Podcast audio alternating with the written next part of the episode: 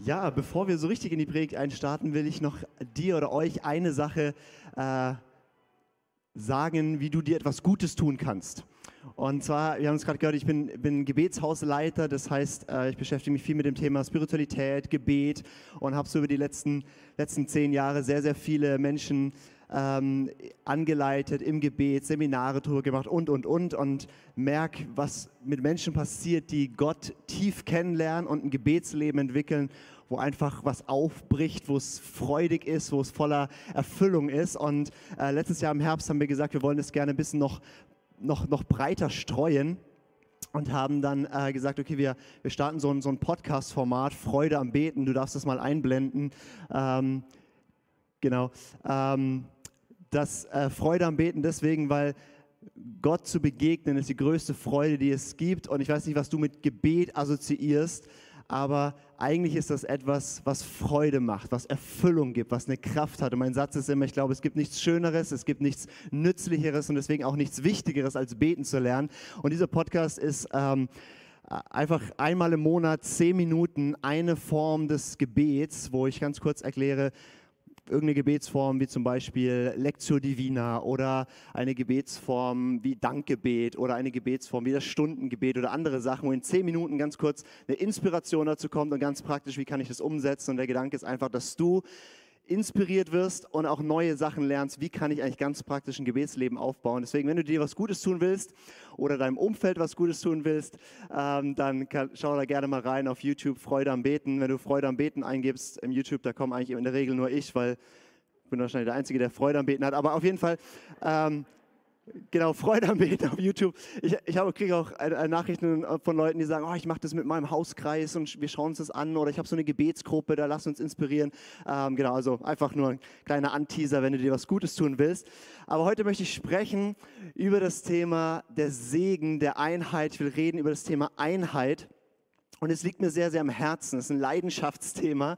Und Leidenschaft, da steckt ja auch das Wort Leiden drin, weil es ist sowohl, dass ich sage, das ist sowas Starkes, sowas Schönes, aber es ist auch so ein Schmerz, dass wir oftmals als Christen nicht in dieser Einheit leben, wie Jesus sich das wünscht.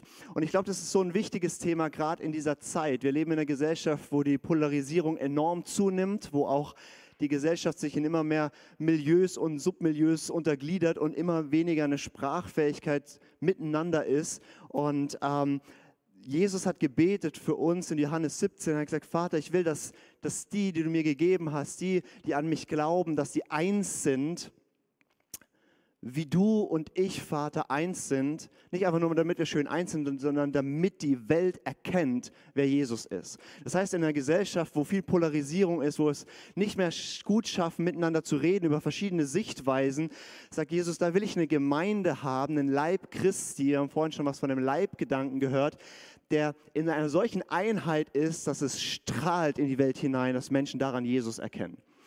Und deswegen ist es eine Leidenschaft, aber auch ein Schmerz, weil ich weiß nicht, was du wahrnimmst im Leib Christi in Deutschland. Schauen wir mal nur auf, auf unser Land, um nicht den Horizont zu groß zu machen. Ähm, das ist nicht unbedingt, dass die Einheit der Christen gerade so hell strahlt, dass die Welt zu uns läuft und fragt, mal, wie macht ihr das eigentlich? Ähm, und ich weiß nicht, wie es dir geht mit dem Thema Einheit. Ist vielleicht jetzt nicht so das Sonntagmorgen sexy Thema, wo du sagst, yay, darauf habe ich gewartet. Aber ich möchte sagen, das ist der Herzschlag Jesu und es ist, betrifft jeden, dich und mich. Und es ist sehr, sehr praktisch. Wir werden es sehen, es ist nicht einfach nur ein Theoriethema, sondern das ist ähm, für unser Leben essentiell. Und ich will mal diesen Vers über diese Predigt stellen oder diese Verse aus Psalm 133. Psalm 133 ist ein ganz kurzer Psalm. Da heißt es, Siehe, wie gut und wie lieblich ist es, wenn Brüder und Schwestern einträchtig beieinander wohnen. Denn dorthin hat der Herr den Segen befohlen, Leben bis in Ewigkeit.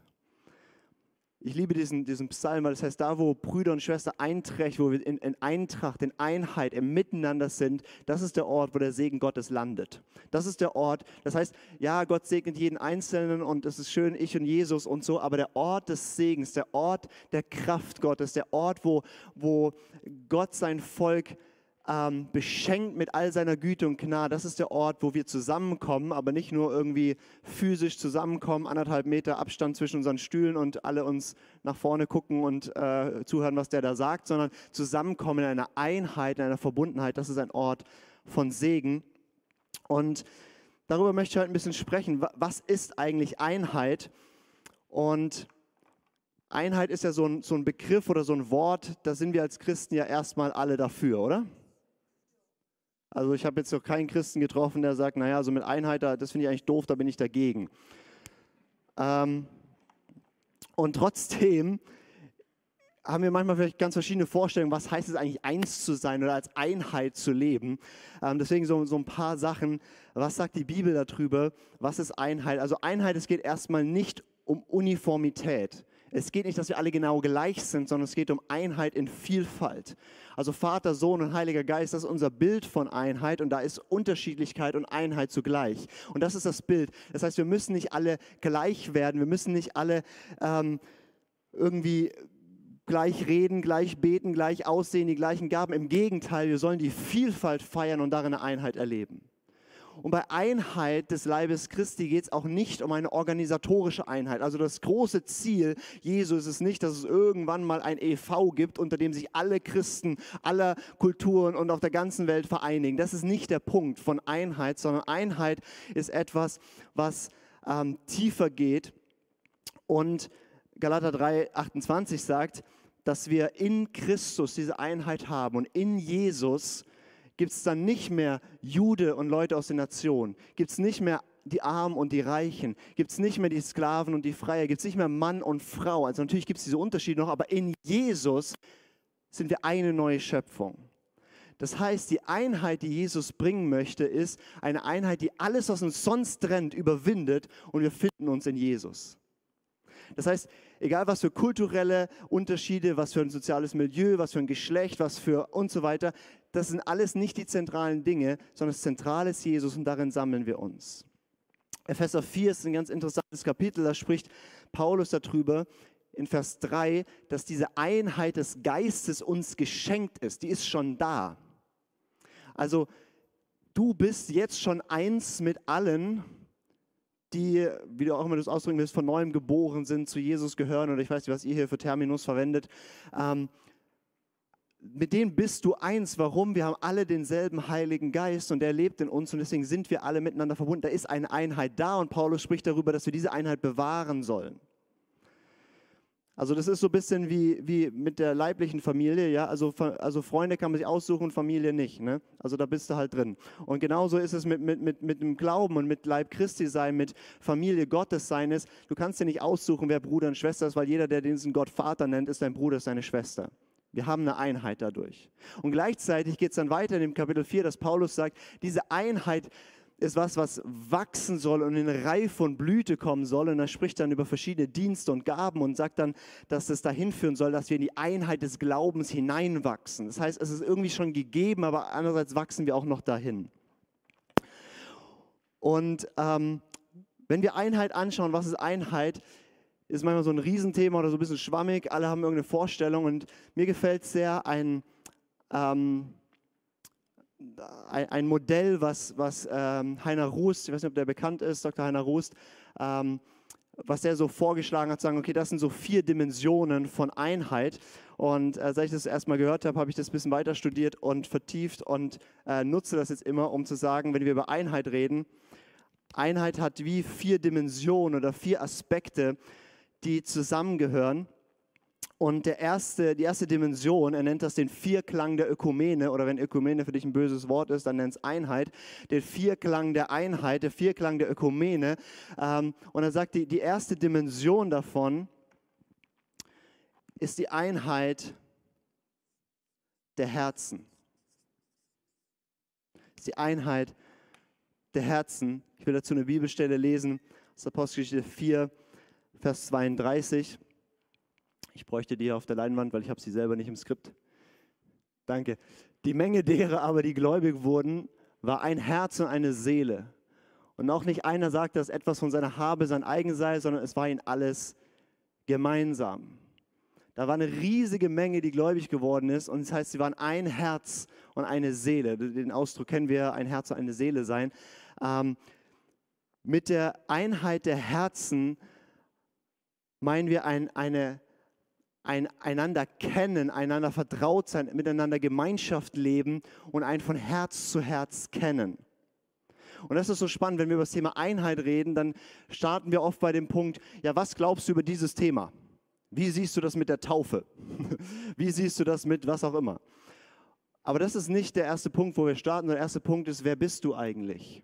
Weil es gibt keine Theologie ohne die Biografie. Also deine Biografie, das, was dich geprägt hat, prägt so stark, was du irgendwie denkst, was Wahrheit ist.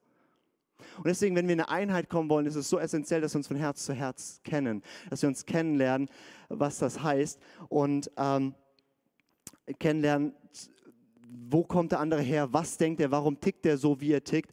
Und das ist spannend. Manchmal lernt man Leute kennen und man merkt so, boah, das ist so eine tolle Person und krasses Herz und irgendwie man versteht sich voll gut und dann merkt man, ups, der ist Katholik.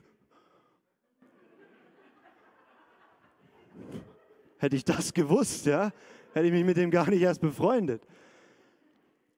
Und, und, und, und, und das ist so wichtig, dass wir von Herz zu Herz, wir machen jetzt nachher konkret, was das heißt, aber es erweitert so stark unseren Horizont, wenn wir uns darauf einlassen und erstmal die Person wahrnehmen, ohne gleich irgendein Streitthema anzufangen. Erster Punkt, Einheit der Herzen. Zweiter Punkt, ähm, nenne ich die Einheit, also äh, Dr. Heiner Roos nennt das alles viel schlauer, ja, das ist dann die, die, äh, die, die Ökumene der Doxologie, aber ich habe gedacht, wir sind ja normalere Menschen, deswegen nennen wir das Einheit der Anbetung. Doxa ist die Herrlichkeit, Doxologie ist die Verherrlichung Gottes, äh, die Einheit in der Anbetung Gottes. Jesus hat gesagt, ich habe ihnen deine Herrlichkeit, deine Doxa gegeben, damit sie eins sein da drin. Das heißt, wie werden wir als Christen in eine Einheit kommen, wenn wir das machen? Wir kommen zusammen und erleben gemeinsam die Herrlichkeit und Schönheit Gottes. Wir beten ihn gemeinsam an und erfahren da drin, oh, die Präsenz Gottes. Das, was wir als Gebetshaus maßgeblich machen. Ich habe Mitarbeiter aus 15 verschiedenen Kirchen und wir beten gemeinsam. Und es ist unglaublich zu sehen, wie plötzlich so viele Unterschiede egal werden, wenn die Gegenwart Gottes einen Raum füllt. Das, was wir lesen können, Matthäus 18, Vers will ich auch noch vorlesen, ich brauche ihn wieder auf der ähm, Matthäus 18, das Kapitel geht darum, wie wir miteinander umgehen, wenn wir Konflikte haben. Und dann endet es in diesen Versen hier. Wenn zwei von euch hier auf der Erde darin eins werden, um etwas zu bitten, was immer es auch sei, dann wird es ihnen von meinem Vater im Himmel gegeben werden. Denn wo zwei oder drei in meinem Namen versammelt sind, da bin ich in ihrer Mitte. Diese Verse kennt ihr sicherlich, aber da passiert was, wenn wir zusammenkommen und uns versammeln zu Christus hin, zu ihm hin, dann ist er das Zentrum. Und du siehst immer dort Spaltung, wo plötzlich nicht mehr er das Zentrum ist wo plötzlich die Meinung über Geistesgaben oder die Meinung über Corona-Maßnahmen das Zentrum der Gespräche werden, darin werden wir keine Einheit finden. Wir Christen werden nicht darin eins werden, dass wir uns dass wir alle äh, die gleiche Partei wählen und politisch in allem gleich denken. Das wird nicht passieren. Das ist auch nicht die Basis der Einheit, sondern unsere Einheit ist, Christus ist in der Mitte und dort beten wir und dort geschieht eine große Kraft, wenn wir zusammenkommen und übereinstimmen zu beten für Dinge. Und ich erlebe das so, so stark, dass Gott diesen Aspekt so mächtig betont. Ähm, das war eines der wenigen Sachen, die, die, die, die sich positiv vorwärts bewegt haben in der Corona-Zeit jetzt, ähm, ist, dass das Volk Gottes mehr zusammengekommen ist, um zu beten. Also vielleicht hast du mitbekommen, diese Gebetsform von ähm, ähm, Deutschland betet gemeinsam oder gemeinsam vor Pfingsten oder den Joel-Ruf, wo, wo, wo, wo, wo tausende Leiter zusammen über, also 200 oder so sich über Zoom getroffen haben, der Rest sich zugeschaltet hat und, und wo da das war noch nicht der gesamte Leib Christi, aber schon relativ breit. Also so, so Form, wo du gar nicht so weißt, was ist denn das irgendwie so, so ein, so ein orthodoxes armenisch Tralala und du denkst so, was ist das? Äh, bis hin zu irgendwie so, so die Supercharismatiker und was auch immer frei. Also alles Mögliche kommt zusammen und wir beten gemeinsam für unser Land. Und wir, wir können uns alle darin eins machen, zu beten, Vater, du bist der, der im Himmel ist, du thronst über allem. Wir wollen, dass dein Wille geschieht, dass dein Reich kommt. Ja? Wir haben manchmal unterschiedliche Vorstellungen davon, was sein Wille ist, aber wenn wir zu ihm beten, dein Wille geschehe, dann kümmert er sich drum. Ähm, das heißt, da erleben wir eine Einheit, ein Zusammenkommen und mit Menschen, mit denen du betest, ist es ganz schwierig, in Spaltung zu gehen. Ich habe mal eine Statistik gelesen über Ehe, über Ehen und ähm, zwar in den USA, aber dass die, die Scheidungsquote von Ehepaaren, die jeden Tag zusammen beten, ist quasi null. Weil es bringt uns zusammen, weil plötzlich nicht mehr wir miteinander klarkommen müssen, sondern Christus in die Mitte kommt. Der dritte Aspekt von Einheit ist der Aspekt der Sendung, des Auftrags. Die Einheit in der Sendung. Egal, wer du bist, aus welcher Kultur du kommst, welche Sprache du sprichst, ob du dich Katholik nennst, Freikirchler nennst oder wie auch immer du dich nennst, wir haben einen König und der hat uns einen Auftrag gegeben, nämlich Jünger zu machen. Und das hat viele, viele Aspekte, wie wir das machen, aber wir haben einen gemeinsamen Auftrag. Und das ist spannend, das ist so ein bisschen der pragmatische Ansatz von Einheit, zu sagen, okay, lass uns mal, ist ja jetzt egal, was du, was du über das und jenes glaubst, aber wir haben doch beide ein Herz dafür, dass Menschen checken, was Jesus an Ostern gemacht hat. Lass uns doch gemeinsam so einen Ostergarten machen, oder? Und plötzlich ist auch egal, dass der irgendwie so ein bisschen komisch ist und, und dass der seltsame Endzeittheorien hat und der andere irgendwie so getauft ist, der nächste so und so weiter. Aber, aber wir haben da ein gemeinsames, und plötzlich kommt da was zusammen. Warum? Wir haben einen gemeinsamen Auftrag. Es ist interessant, dass die große Einheitsbewegung kommt aus der Missionsbewegung, also historisch gesehen. 1910 Edinburgh, die erste Weltmissionskonferenz, das war der Startpunkt für eine riesige Bewegung, dass der Leib Christi eins wird. Also einfach, dass die Pragmatiker und Macher unter uns gesagt haben, also es ist einfach dumm, jeder gründet sein eigenes Ding und jeder hantiert da gegeneinander rum. Lass uns doch mal zusammen sprechen, wie wir gemeinsam den Missionsauftrag vollenden. Ja, ein guter Ansatz. Ne? Und, und, und daraus ist was gewachsen, dass wir sagen, okay, ähm, wir haben einen gemeinsamen Auftrag, dann kann man zusammenkommen. So der pragmatische Ansatz. Und das ist, hier kommt der Leibgedanke rein. Wir schauen uns die Stelle jetzt nicht an, aber 1. Korinther 12, ne, dass wir verschiedene Gaben haben. Und das ist gut so. Es gibt verschiedene Dienste und Wirkungen und Gaben. Und was wir oft machen ist, wir, also es wird dann beschrieben wie so ein Leib, der hat alle Augen und Nase und Mund und so weiter und so fort. Und was wir oft machen ist, wenn wir ein Auge sind, dann sammeln wir Augen um uns herum dann lieben wir es mit Augen unterwegs sein, also mit denen, die dieselbe Gabe haben. Und dann sammeln sich all die prophetischen Leute in ihren Kreisen und so weiter und so fort. Und es ist gut und es hat auch was, weil man kann sich gegenseitig ermutigen. Aber nein, das muss doch hin zu denen, die das nicht so tragen. Und dann gibt es die, die sind voll die evangelistischen Typen und wollen die ganze Zeit, warum sitzen wir eigentlich überhaupt hier drin? Wir müssen da raus, ja. Ähm, und, und, und wir brauchen einander. Und statt dass die, die Unterschiedlichkeit in, in, in Auseinander führt, sollte die Unterschiedlichkeit uns zusammenführen. Und Paulus sagt dort, ich kann nicht sagen, ich brauche dich nicht. Ich kann nicht sagen, ich brauche deine Gabe nicht. Niemand von uns trägt alles und auch keine Gemeinschaft, noch keine Bewegung, kein irgendwas trägt alles und wir brauchen einander. Und, und Gott macht es manchmal wie so, okay, da gibt es die Bewegung, den gebe ich das ganz stark und den gebe ich das ganz stark. Und jetzt könnt ihr gucken, wie ihr alle komisch werdet, aber wenn ihr zusammenkommt, wäre das richtig gut. Und das ist so zentral, dass wir das sehen. Und es gilt auf ganz praktischer Ebene, wenn ihr hier zusammen ein Team baut. Das gilt aber auch, ich meine, ihr seid ja sowieso das große Vorbild, ihr seid ja, glaube ich, schon zwei Gruppen hier. Ähm, das gilt aber auch auf einer, einer, Stadtebene, das gilt auch auf einer ganz großen Ebene zu sagen, okay, wir, wir, wir gehen in eine Einheit mit denen, die Jesus lieben und kennen und wir umarmen das miteinander und, und tun gemeinsam den Auftrag wahrnehmen, den Jesus uns gegeben hat. Und es ist so wichtig in dem Ganzen, Jesus erzählt mal ein Gleichnis von, über das Reich Gottes und er sagt bis zum Schluss, ähm, also einmal sagt er, wird es Weizen und Unkraut da drin geben und zum Schluss wird es sortiert. Und äh, ein anderes Beispiel sagt er, das Reich Gottes ist wie so ein Netz, es sammelt verschiedene Fische, da kommt auch Zeug rein, was kein Fisch ist. Ähm, und am Schluss sortiert er das, es ist nicht dein Job, jetzt schon die perfekt heilige Gemeinschaft zu gründen, wo nichts mehr ist, was seltsam ist. Und es ist nicht dein Job, die Grenze bei allem zu definieren. Also wenn du eine Gemeinde leitest oder wenn eine Gruppe seid, dürft ihr schon sagen, okay, das ist uns wichtig und darum sammeln wir uns. Aber ich definiere nicht, wer, wer das Kind Gottes ist. Ich definiere nicht, hier ist eine Grenze, weil du so und so bist du raus, sondern wir umarmen einander und gehen da zusammen.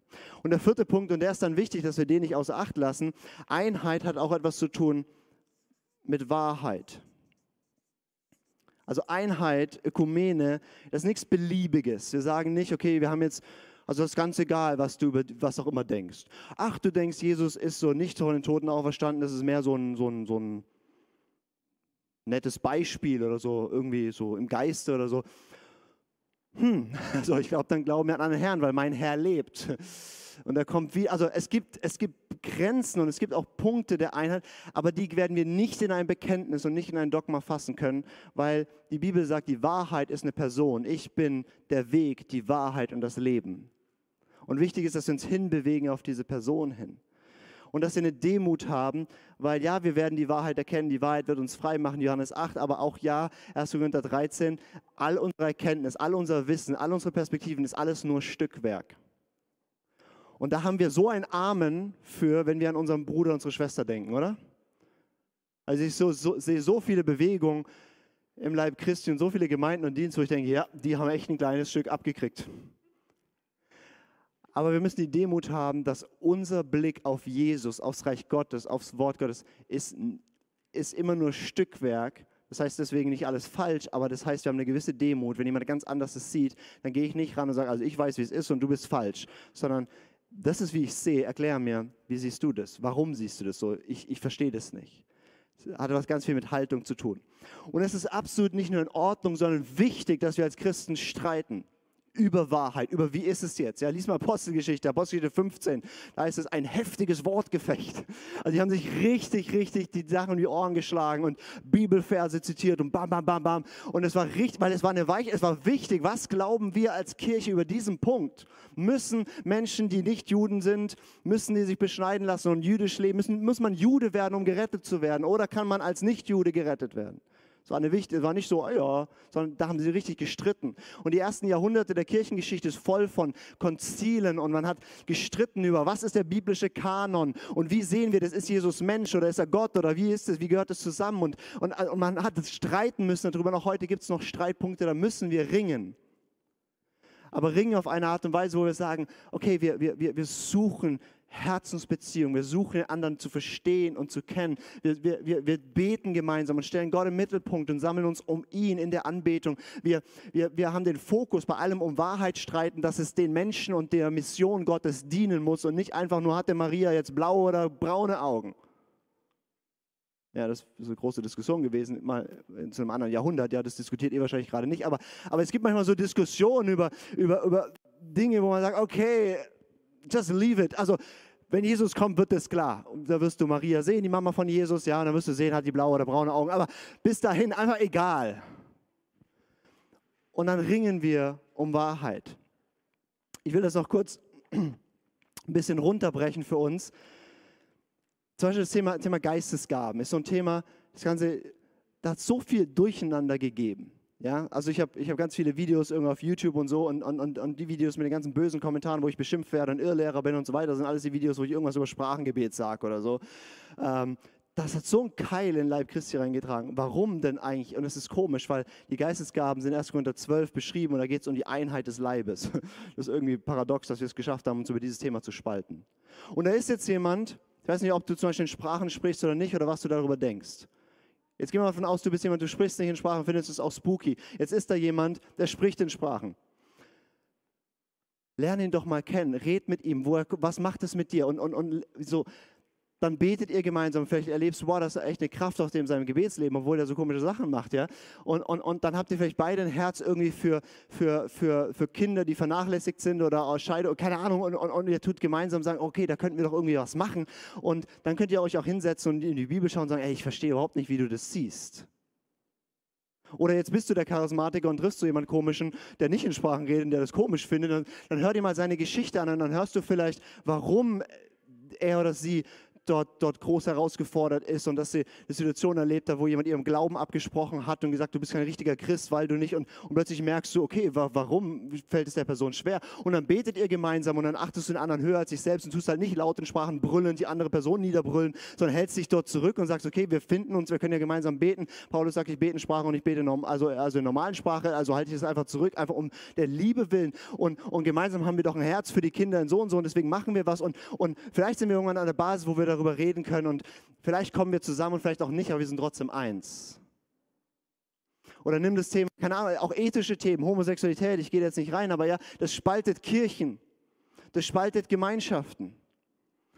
Und ich weiß nicht, was da deine Meinung zu ist oder ob du dazu eine Meinung hast oder wie auch immer, aber geht diesen Weg. Oder das Thema Maria. ich bin freikirchlich aufgewachsen. Ich, ich kon konnte es gar nicht, also ich habe es gar nicht irgendwie gecheckt mit Maria, warum und wieso und weshalb. Aber ich habe es relativ früh gecheckt, dass Maria die Mama von Jesus ist. Und ich bin sehr vorsichtig, was ich über Jesu Mama sage. Und eines Tages stehe ich vor Jesus, vor dem großen Richterstuhl, und er schaut mich an und wird mich fragen, was hast du über meine Mama gesagt?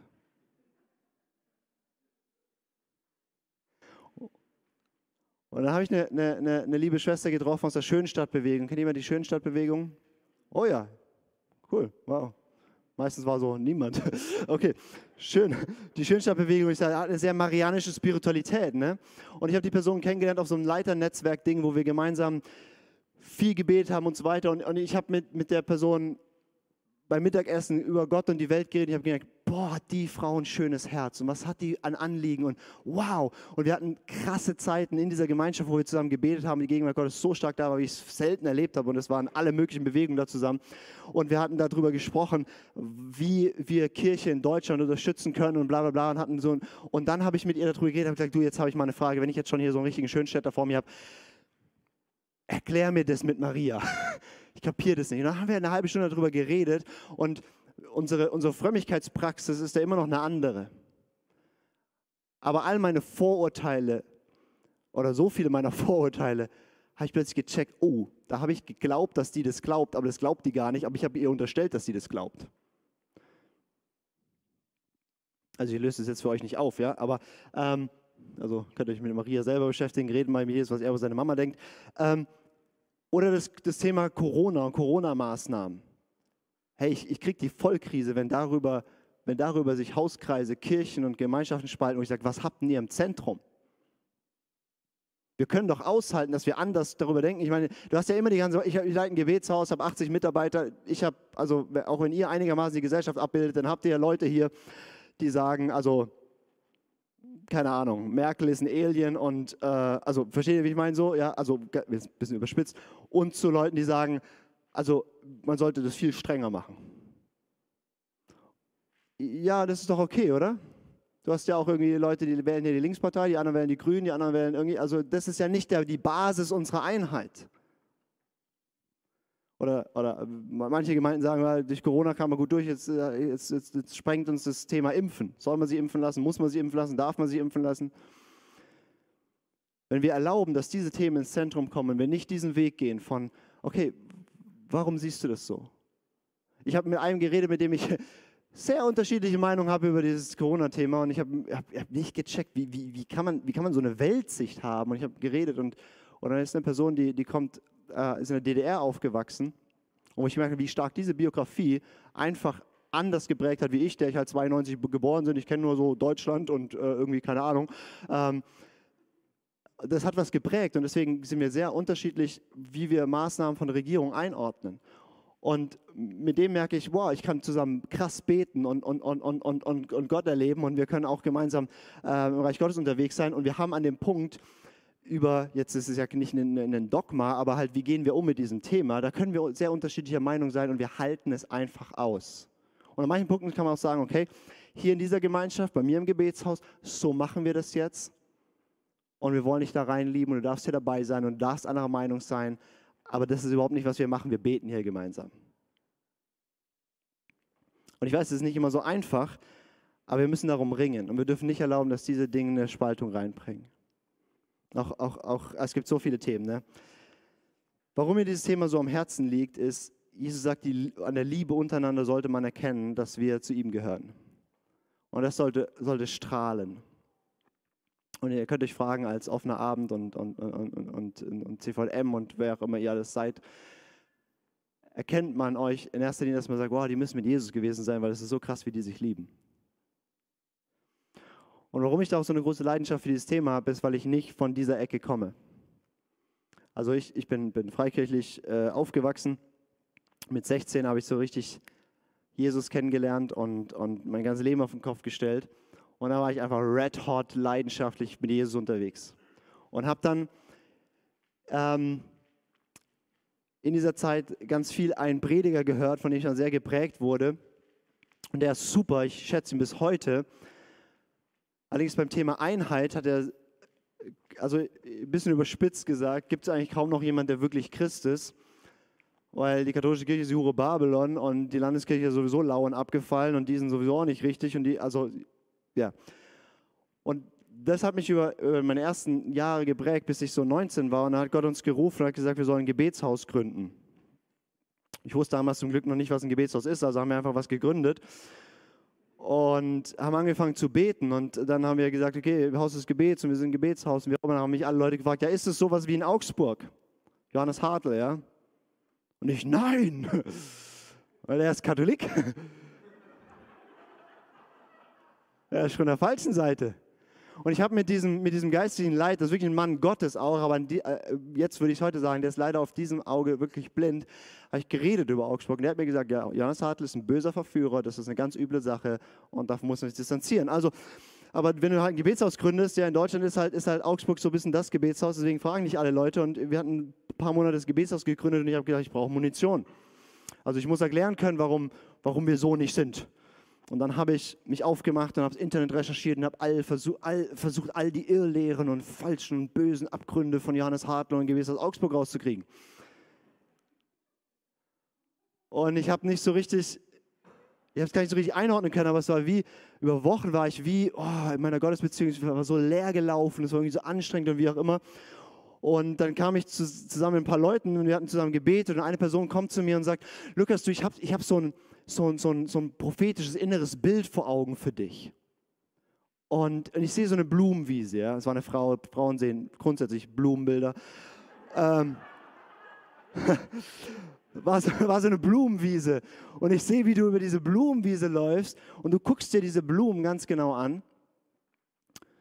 Und dann rupfst du da ein bisschen was raus und dann stellst du sie wieder hin und dann gehst du zur nächsten Blume. Und Gott sagt, das ist nicht dein Job. Und das war so ein richtiges Rebuking, so ein richtiges Ermahnen Gottes. Und das hat was mit mir in Gang gesetzt, wo ich über ein, zwei, drei Jahre wirklich, ich glaube, mein Herz brechen musste, meinen ganzen Stolz brechen musste, mich zusammengebracht habe mit Geschwistern aus allen möglichen Bewegungen und Gruppen und, und ich plötzlich angefangen, diese Freiheit und Schönheit zu erleben, statt dieses eingeengte, das ist, was richtiges Christsein bedeutet und auch die Kraft zu erleben, wenn wir Christen zusammenkommen, statt uns irgendwelche komischen Namen zu geben und uns darüber zu definieren, und zu sagen, wir gehören zu Jesus. Und deswegen ist es für mich eine, eine, eine große, ein großes Herzensanliegen und ich weiß nicht, wo du stehst oder gerade sitzt bei diesem Thema. Ich weiß nicht, wie es dir damit geht, mit dem, was ich jetzt gesagt habe. Aber ich möchte einfach einen Moment von Stille geben. Wir werden ein bisschen einfach instrumental äh, ein Stück hören, aber einfach einen Moment, wo du für dich fragen kannst, hast, hast du ein Ja zu dem, wofür Jesus hier betet? Und was gibt es vielleicht ganz, ganz praktisch, was Jesus in deinem Herzen da hervorholt? Und vielleicht bist du wie ich damals, du läufst eigentlich durch die Gemeinde und rupfst mal ein bisschen rum und sagst, so müsste es eigentlich sein. Was immer das mit dir macht, ich hätte gern, dass wir einfach einen Moment haben von einer Reaktion darauf, von Bewusstes, was, was, was heißt es? Vielleicht kommen dir auch Personen in den Sinn, wo du sagst, okay, da sollte ich vielleicht nochmal nachgehen, da sollte ich vielleicht nochmal ja, vielleicht denkst du an Situationen hier auch äh, als, als Gemeinschaft, was ihr erlebt. Und ähm, möchte einfach Jesus Raum geben, dass das jetzt nochmal für dich persönlich runterbrechen kann. Also Einladung, einfach zwei, drei Minuten Augen zu schließen und mit Jesus zu sein über diesem Thema.